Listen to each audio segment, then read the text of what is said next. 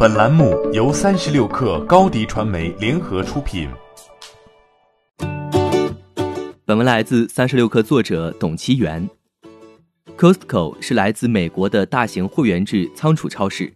去年八月二十七号，Costco 进军中国市场，在上海闵行区开设了第一家门店。开业当天，由于 Costco 商品种类齐全、价格优惠，商场内人流爆满。当时的名场面是居民疯狂抢购飞天茅台。由于当时人流过大，导致 Costco 某些在售商品的补货出现了问题，管理上也出现了一些混乱。Costco 不得不在八月二十七号下午暂停营业，并且在之后的一段时间内采取限流措施，限流两千人。这次限流的原因主要还是防止疫情扩散。此前曾有多家媒体报道，Costco 内人流过多，容易产生聚集性感染。最近，闵行区的市场监管部门、卫生部门等联合对 Costco 进行了口头警告，并进行联合检查。监管要求 Costco 务必将人流限制在一千以内。据悉，二月二十二号，Costco 向会员发出短信，短信内容称，Costco 从今日开始限流两千人，并且将卖场营业时间调整至上午九点至晚上七点。部分会员收到消息后，产生了抢购的预期。因此，早早便到 Costco 门口排队等候。但截至二月二十三号早上，Costco 给会员发送的短信还是限流两千人，并没有达到监管的要求。二月二十三号，上海市闵行区副区长、商务委、市场监管以及卫生部门再次上门检查 Costco，检查的内容仍以限制人流和防疫措施是否到位为主。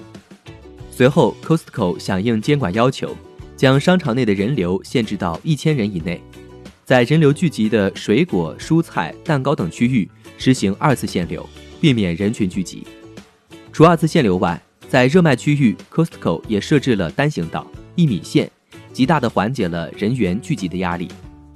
在收银区域，Costco 表示将备齐收银人员，对各个收银条线上聚集的顾客进行分流。